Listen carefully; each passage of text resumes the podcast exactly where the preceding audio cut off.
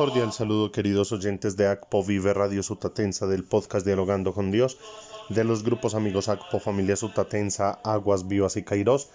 Elevamos nuestra acción de gracias a Dios por el cumpleaños de Luis Fernando Flores, que el Señor le colme de mucha gracia y bendición. Asimismo, el cumpleaños de Carla Flores, los mejores deseos de parte de Fernando Muñoz y de todo el equipo de ACPO Vive Radio Sutatense y del grupo Aguas Vivas. Que el Señor les acompañe y que la bienaventurada Virgen María les cubra con su manto. Oramos por las intenciones y necesidades de Amparo Manrique, de Larry Coriat, de Andrés Eduardo Correa, de Doña Clara Hernández, de Esperanza Chumpitas, de Miguel Ángel Betancur Morales, de Edson Huamán, de Miguel Ángel Agames Peña, de Carlos Alberto Cardona, de Beatriz Diosa y Sonia Paula. Que el Señor a todos les mire con bondad y les conceda toda clase de gracia y de bendición.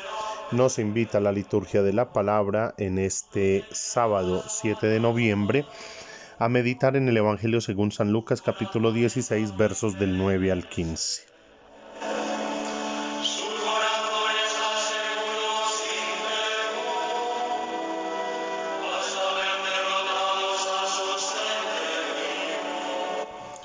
En aquel tiempo decía Jesús a sus discípulos, gánense amigos con el dinero injusto, para que cuando les falte los reciban en las moradas eternas.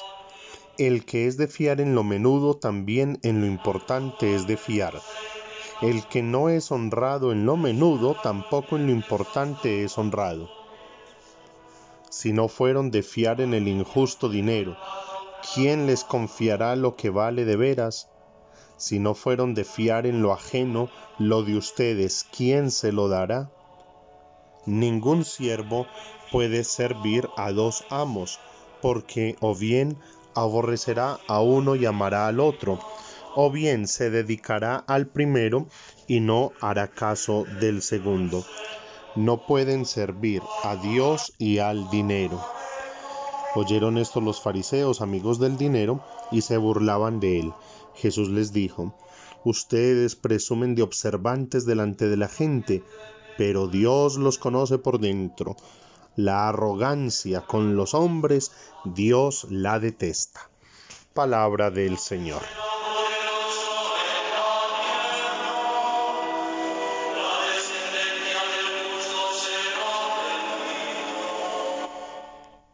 Dos grandes enseñanzas nos presenta la liturgia de la palabra en este día, queridos oyentes. Primero, el uso responsable y sensato del dinero y de las de las cosas materiales. Y segundo, la capacidad de vivir en la alegría cristiana en medio de cualquier circunstancia. En primer lugar, encontramos a Jesús sentenciando que el que es de fiar en lo menudo, también en lo importante es de fiar. El que no es honrado en lo menudo, tampoco en lo importante es honrado cuántos problemas y dificultades causa el mal manejo del dinero y de las cosas. Muchas personas ante cualquier peso olvidan sus principios y valores, ceden a la tentación y se olvidan de lo verdaderamente importante. Amistades, familias, empresas se han perdido por el apego dañino al dinero de alguno o de todos sus miembros.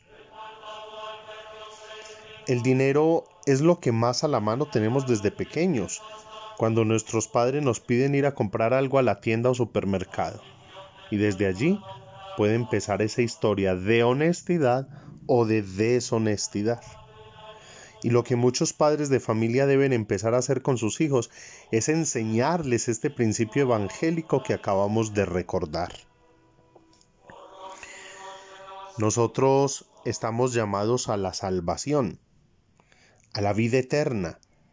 En este mundo estamos como servidores, como administradores de unos dones, gracias y tareas que el Señor nos encomienda.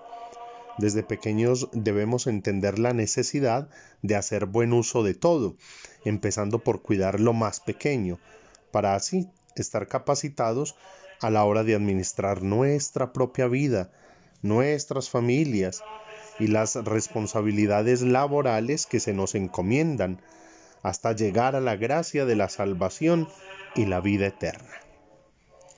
Infortunadamente vemos hoy muchísima corrupción, deshonestidad, malos manejos, trampas, negocios sucios, y así como los fariseos, amigos del dinero, se burlaban de Jesús, hoy muchos se burlan de las personas honestas. Y todo esto porque no hemos interiorizado la invitación de Jesús a utilizar el dinero, el dinero solo como un medio para vivir bien, para tener acceso a lo necesario para vivir dignamente. Pero a veces se nos va la vida tratando de ganar el dinero como un fin en sí mismo, sacrificando la salud, la familia, el bienestar. Incluso sacrificando la dignidad de otros. Y por eso Jesús nos dice también, ningún siervo puede servir a dos amos, porque o bien aborrecerá a uno y amará al otro, o bien se dedicará al primero y no hará caso del segundo. No pueden servir a Dios y al dinero. Que en este día, queridos oyentes, nos evaluemos y miremos cuál es la prioridad en nuestra vida, Dios o las cosas materiales, la vida espiritual o el dinero. En segundo lugar, de San Pablo en su carta a los Filipenses, capítulo 4, versos 10 al 19, aprendemos que un hombre de Dios sabe vivir en la alegría cristiana en cualquier circunstancia. Él escribe, yo he aprendido a arreglarme en toda circunstancia. Sé vivir en pobreza y abundancia. Estoy entrenado para todo y en todo, la hartura y el hambre, la abundancia y la privación. Todo lo puedo en aquel que me conforta. Qué bellas estas palabras de San Pablo. Miren, a veces tenemos una mentalidad muy materialista y creemos que solo en la abundancia, la salud, los triunfos y las alegrías somos bendecidos por Dios, pero que cuando enfrentamos adversidades es porque Él nos ha olvidado. Qué gran error, qué lejos de la verdad. Debemos aprender de San Pablo que somos nosotros mismos los invitados a descubrir la presencia de Dios en toda circunstancia. No importa lo que estemos viviendo, allí está Jesús con nosotros.